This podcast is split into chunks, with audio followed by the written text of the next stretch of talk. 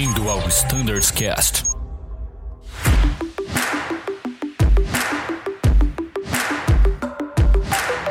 Fala pessoal que escuta o Standards Cast, bem-vindos mais uma vez. E hoje vamos falar um pouquinho sobre o 737 e eu trouxe aqui o Desontini para falar com a gente. Tudo bom, Deson? Fala, Tiagão. Estamos aqui de novo para trazer, sanar as dúvidas da galera aí.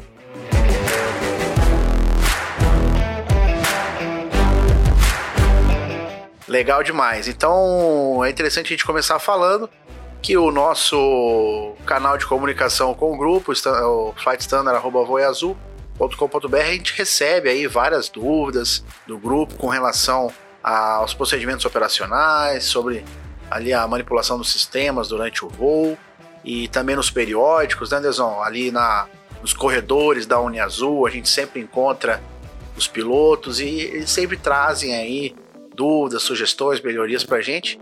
E a ideia de hoje, desse episódio, é a gente esclarecer algumas dúvidas que surgiram aí no, no, nos últimos meses e que a gente entrou em contato com, com o fabricante para a gente saber exatamente como proceder nessas situações. A gente já inicia então com um papo bem legal que é a respeito do drift down. O que, que a Boeing traz aí nas tabelas? A gente tem duas tabelas no, no QRH. Como que a gente consegue interpretar essas tabelas e o que, que a gente tem aí para trazer para o grupo a respeito disso? Legal, Tiagão. Então, essa é uma dúvida né, que, que surge aí é, nos periódicos, também às vezes no simulador, a gente treina a manobra né, de engine failure né, em, em cruise. E primeiro, né, o aviador é, faz a, a, a, correção como um item de memória, né? Não está escrito assim, mas é um, é, um, é um item de memória, né? Ele tem que corrigir, né? Então, ele vai desligar o autothrottle, né? É, vai é, solicitar que o monitor coloque maximum continue trust e vai esperar a velocidade chegar na, na, no green circle, né? O, o 37 a gente ainda não tem green dot, né? E depois ele vai apertar level change e o avião fica com uma razão de descida bem ali 200, 300 pés. Né? Esse é o drift down. E aí o que acontece? O nosso QRH você tem duas tabelas, né? E isso às vezes gera alguma, alguma dúvida, né? Então nós constamos a fabricante, como sempre, como é de costume, né? Como é a nossa filosofia na Azul, né? Nada, nada vem do nada, né? Então, a primeira tabela, né? Que é a tabela de Drift Down Speed, né? É, level of Altitude. Essa tabela é do início do Drift Down. Esse é um ponto importante, como a gente brinca que você vai pegar o nível por cima. Você vai, você vai, você tá lá em cima e você vai usar essa tabela. Seria a primeira tabela, vamos assim dizer, né? Seria a primeira tabela que o aviador poderia usar, né? Lembrando que no FMC ele tem um, umas, a, os valores equivalentes, até mais atualizados, porque a tabela está escalonado por peso, né? E o FMC ele está ali calculando o gross weight do avião real time, né? Então essa é a primeira tabela. Quando o aviador já está lá embaixo, vamos assim dizer, né, no, no, nível, né, no patamar de segurança, no nível que ele vai fazer o que ele vai nivelar, né? Às vezes as altitudes capabilities são diferentes. E isso que gerou a dúvida. Por que, que as altitudes capabilities são diferentes, né? Então o que, que a fabricante nos explicou, né? A primeira tabela, ela considera que você vai descer no green circle, que é a sua melhor velocidade de lift and drag, né? É a sua, é a sua green dot, né? A gente fala que é o vovô do green dot, né? E lá embaixo, a fabricante entende, na opa, o cara já atingiu o nível que ele quer, agora ele quer chegar o mais rápido possível no, no diversion, no destino, né? Que ele vai, ele vai ter que ir para algum lugar. E aí é uma outra velocidade, é a velocidade que você vai manter o long range cruise continuando em maximum continue thrust. Né? Então, como as velocidades são muito diferentes, né? É, a altitude capability das tabelas elas não, elas não batem, não dá, não dá match, vamos assim dizer. Tá? Então esse é o motivo que às vezes você não encontra a mesma altitude e capability lá na, numa tabela que na outra. Legal demais. É, eu sempre costumo falar que falha de motor em cruzeiro é sempre um assunto legal da gente comentar, porque muitas vezes no simulador a gente sempre é, fica ali com a falha de motor na decolagem, durante a subida, e a gente sempre tem um aeroporto próximo, e quando a gente tem uma falha em cruzeiro, é aquilo que você falou. Inicialmente a gente tem que fazer ali um gerenciamento grande para saber se a gente está voando numa região montanhosa, se a gente tem o risco ali de obstáculos, se não tem, se a gente já pode descer de uma vez, igual você falou, para drift down, ou se a gente tem que né, voar mais ali, mais alto para poder superar esses obstáculos. E eu acho que também é, o ponto aí de maior atenção é com relação a quando você chega realmente na altitude de, de drift down e está voando ali com o motor só e você precisa ir para algum lugar pousar essa aeronave E aí que entra realmente o, o uso das tabelas, o uso ali de, de você saber realmente qual é o seu alcance, qual é o seu range, qual a velocidade que você vai manter, para você ter aí o maior aproveitamento de combustível, né, fazer o gerenciamento melhor para poder chegar ali num suitable airport. É muito legal esse assunto aí com relação a drift down e falha de motor em cruzeiro.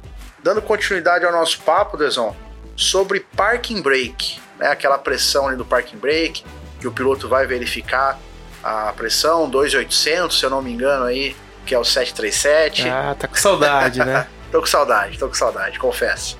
É, como que a gente consegue fazer uma, uma verificação correta para a gente ter realmente uma, é, um valor ali reliable? O que, que o piloto tem que fazer e qual é o procedimento correto a, a ser tomado? Exato. Uh, nós também, de novo, consultamos a fabricante, né? Esse podcast é, é, um, é um podcast de feedback, né, para os nossos aviadores aí. Então, o que, que a fabricante nos orientou, né? Ela falou, olha, é, é, é comum é, uma perda de pressão né, no, no, acumulador. É comum, claro, né? Isso não, não exclui algum item de manutenção que tenha que ser feito, né? A gente não está aqui falando isso, né? A gente está aqui orientando qual, qual é a, a técnica correta para verificar o que você falou, né? A, se a pressão tá, tá ok. Então, o que, que a, a fabricante nos orientou, né? Olha, liguem as bombas, né? De, de, de hidráulicas, né? Lembrando que quando a gente está no solo ali, né? No pre-flight, a gente tem que coordenar primeiro com a Zutec, né? É, via interfone, então chamar o colega, né? É, caso, né? E se você ligou as bombas hidráulicas, né? E a pressão, né? Ela vai retornar e ela ficou no mínimo 2.800, o sistema está ok. A Boeing entende que o sistema está ok, né? Claro, você vai voar o tempo todo, você está voando, né? Você está voando e as bombas estão hidráulicas e as engine driven pumps também estão trabalhando, né? E se nesse cenário que você que as bombas estão atuando, a pressão ela está abaixo de 2.800, aí sim é um caso é, que o aviador tem que reportar no, no livro técnico, né? Tem e deve que, é, que reportar no livro técnico. Então, só para ver se eu entendi, primeiro o aviador tem que coordenar ali com o mecânico, justamente para saber se o, o mecânico não está fazendo alguma task ali de manutenção, mexendo na, nas superfícies móveis da aeronave. Uma vez que o mecânico deu esse ok, o piloto pressuriza as bombas hidráulicas e aí sim a gente tem um cenário para fazer a correta leitura ali da quantidade de pressão que a gente tem no, no parking brake. E aí sim a gente pode confirmar se está dentro do range aceitável para a gente despachar a aeronave. É isso mesmo? Perfeito. Essa verificação de no mínimo 2.800, resumo, né? Em resumo, tem que estar tá com as, as bombas ligadas. Né? Maravilha. Mais um feedback aí de dúvidas que o grupo trouxe para a gente, que a gente pôde sanar nesse episódio falando com o fabricante, que é quem realmente detém aí todos os conhecimentos sobre a nossa máquina.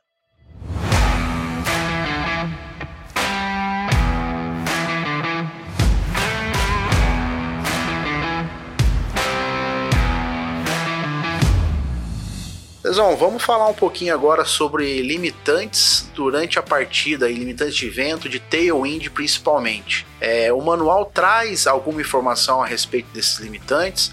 O que, que a gente tem para falar para o grupo?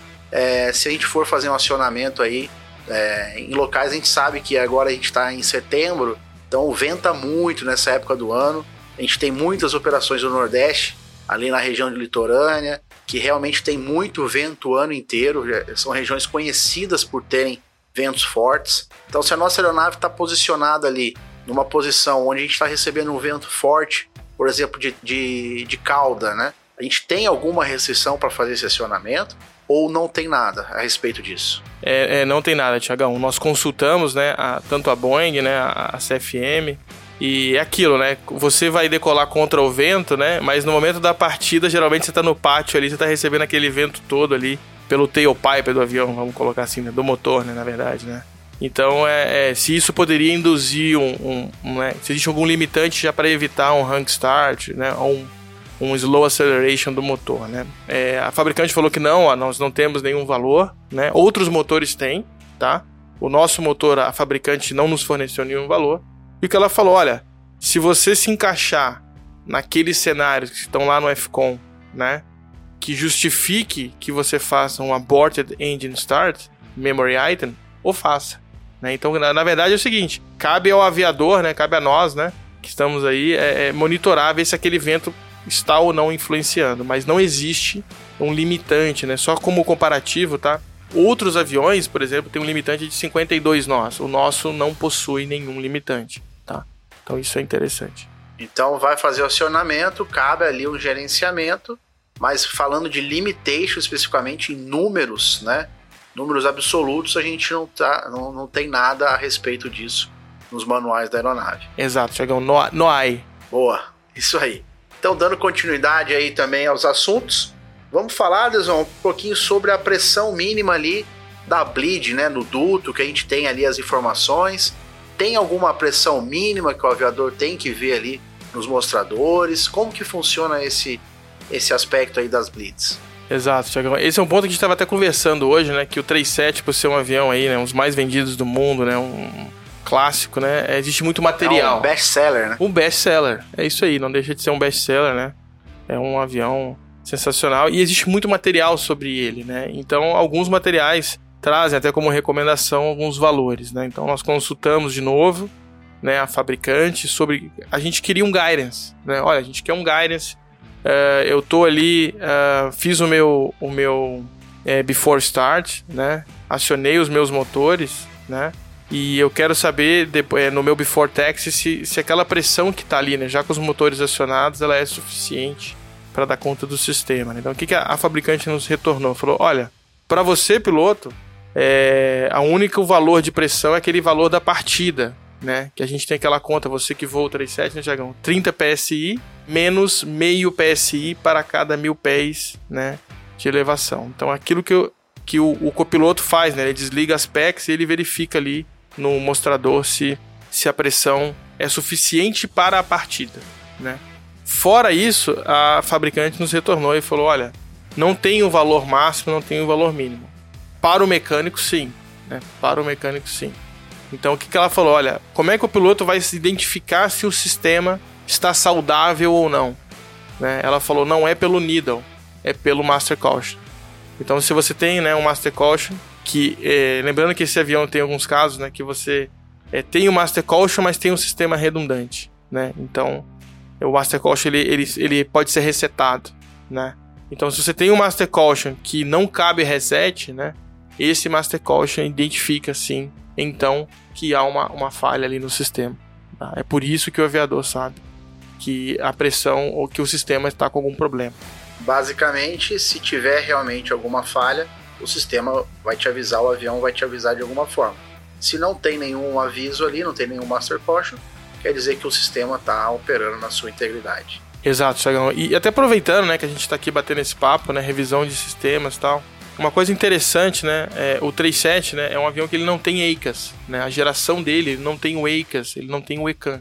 Então ele tem uma filosofia bem simples, bem legal, né? De você identificar se, se aquela pane aconteceu, né? Ou se aquela pane foi a falha de um sistema que ele é redundante. Né? Então como é que você sabe disso? Se acendeu uma luz no seu overhead e você apertar o Master Caution e aquela luz do overhead ela apaga, quer dizer, olha, um dos sistemas falhou mas o redundante assumiu.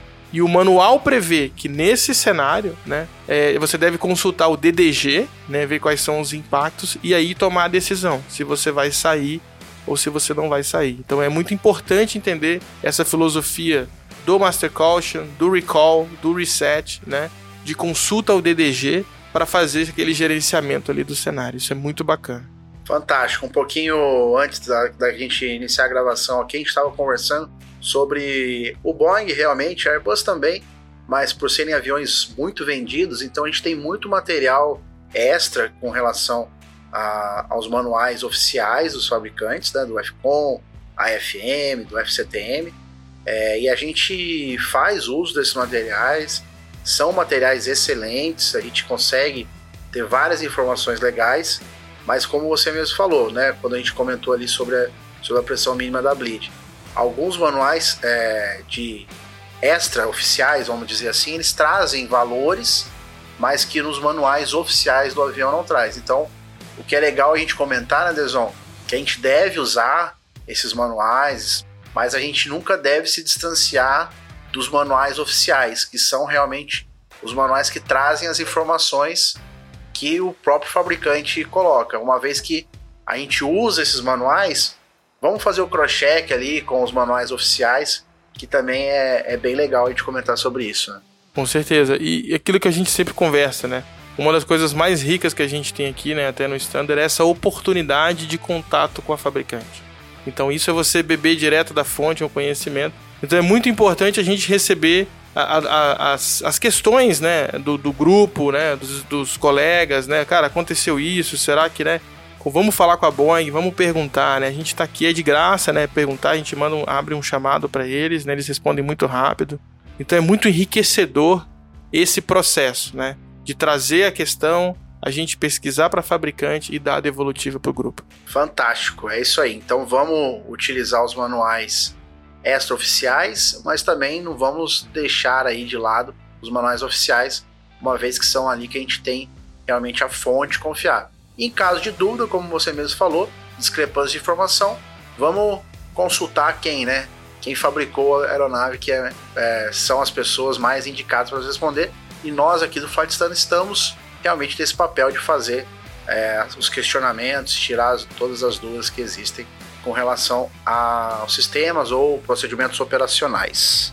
Então, Deson, a gente comentou um pouquinho sobre a política operacional de cada fabricante. Você falou um pouquinho sobre o 737, né, que é um avião que não tem o ECAS aí, não tem o ECAN, como tem outros fabricantes. E é legal a gente falar um pouquinho sobre essa política de reset. Como que funciona no Boeing? A gente pode fazer o reset de qualquer sistema? A gente tem sistemas específicos? Como que é isso aí? Tiagão, é, é, muito bacana, né? Uma das coisas que, que, é, que é apaixonante, né?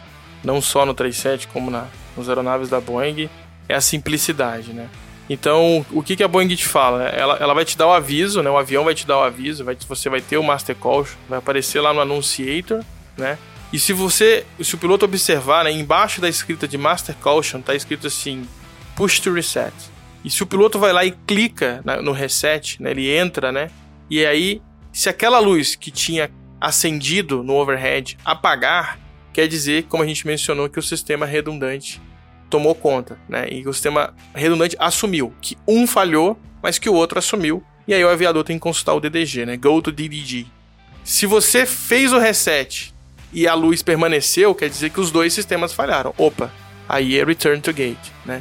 Então, assim, são, são cinco luzes. É, é bem simples, né? É, é a luz de PEC, né? A luz de pack, ela tem os dois, dois controladores, né? A luz de zone temp, né? É, lá no painel de fly controls você tem speed trim fail, você tem mag trim fail e auto slat que também tem dois computadores. Então se um falhar, o outro computador assume. Então é isso que a Boeing dizer. Falou, ó, um sumiu, o outro assumiu, um sumiu e o outro assumiu, né? E agora consulte o DDG para você aviador julgar se é seguro prosseguir ou não. Então, só nessas situações que caberia um reset, vamos falar assim. Exato, são os únicos casos, né, que cabe o, o reset por Master Call, dentro da filosofia do avião. Fantástico, muito legal. Acho que eu acho não, tenho certeza absoluta que esse episódio vai, vai ajudar demais aí o grupo a, a entender um pouco melhor, a relembrar algum, alguns conceitos do, do fabricante, da Boeing. É, eu quero mais uma vez, Desão, agradecer sua participação aqui. Fica à vontade, a casa é sua para voltar quando quiser. Eu, eu, que agradeço, né? A gente sempre reitera que isso aqui é, é, é para os nossos aviadores, é para os nossos colegas, né?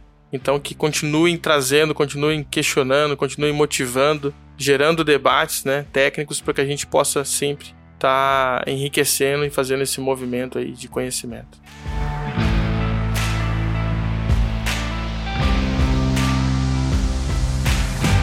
Maravilha. Para você que nos escuta, deixa o nosso e-mail, que é o flightstandard.voiazul.com.br para sugestões e dúvidas aí a respeito do seu equipamento, sobre assuntos técnicos. E aqui no nosso podcast é o standardscast.voiazul.com.br, sempre disponível aí para sugestões de pautas e assuntos que você queira escutar aqui. Mais uma vez, muito obrigado e até uma próxima. Tchau!